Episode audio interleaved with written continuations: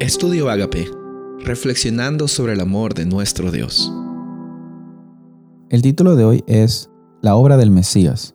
Daniel capítulo 9, versículo 23. Al principio de tus ruegos fue dada la orden, y yo he venido para enseñártela, porque eres muy amado. Entiende pues la orden y entiende la visión. Dios es un Dios de amor. Es tan interesante ver de que en medio de nuestros problemas, su amor se manifiesta y su misericordia también es algo real en nuestras vidas.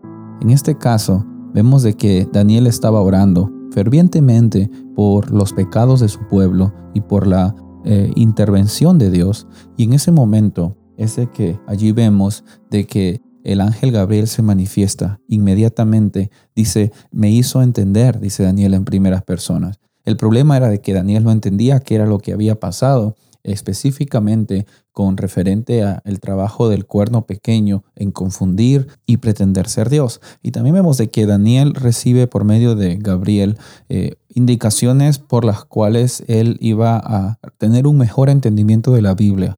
Cuando no sepas qué hacer, cuando no sepas si tengas algún inconveniente cuando estás estudiando tu Biblia, pídele eh, la ayuda al Espíritu Santo para que te dé la iluminación necesaria para comprender qué es lo que Dios quiere decirte en su palabra. Y en este caso, eh, Gabriel le menciona a Daniel de que finalmente iba a suceder que el Mesías, el Mesías, no un Mesías, el Mesías iba a manifestarse, en muchos eventos iban a ocurrir pero lo más importante es de que por medio del Mesías iba a haber libertad. Por medio del Mesías iba a haber la oportunidad para que finalmente ya no sea necesario un sistema de sacrificios eh, de, del tabernáculo, sino que por medio del Mesías ungido, eh, nosotros íbamos a tener acceso a la salvación y acceso a vida eterna, acceso a la restauración. En la Biblia, Mesías viene de la palabra hebrea Mashiali, que a su vez es una ah, forma pasiva de la palabra masha. La palabra masha significa ungir, ungir. Eh, sin embargo, la palabra mashiali, que es Mesías, significa ser ungido. Es una obra pasiva. Eh, significa que el, el, individuo es el que recibe el ungimiento.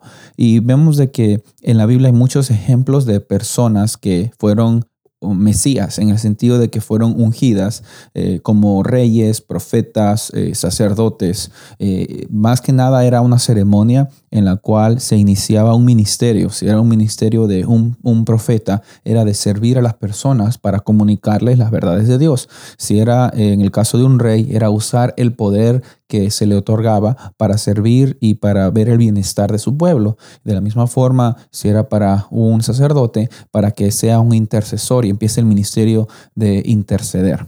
Entonces aquí vemos de que hay bastantes ejemplos de personas ungidas o mesías, pero en esta, en esta ocasión nosotros vemos de que había un Mesías especial por medio de los símbolos podíamos llegar de que los 70 años que Daniel estaba buscando eh, que se cumplan según la profecía de Jeremías iban a tener un lenguaje más cósmico, más grande, por medio de las 70 semanas que se iban a dar eh, determinadas en la cual el Mesías iba a tener su ministerio, iba a empezar como ungido, iba a hacer el sacrificio e iba también dar la oportunidad para que muchas personas lleguen a, a tener esas buenas nuevas, buenas nuevas de salvación por medio de ese Mesías. Ese Mesías es Cristo Jesús y Cristo Jesús está más que dispuesto a ser tu Mesías, tu libertador. Según Daniel capítulo 9, el Mesías iba a terminar la prevaricación, iba finalmente no dejar de que eh, se sigan con las injusticias. Él también iba a poner fin al pecado, iba a sellar con los problemas que estaban causando de que Dios y el hombre eh, no puedan estar en comunión. Por medio de Jesús es de que nosotros tenemos la oportunidad de reconciliarnos con Dios y Él es el que nos da la justicia perdurable, es el que nos da la oportunidad de saber y tener esperanza en medio de las profecías también. Ese mismo Jesús quiere ser el Dios de tu vida.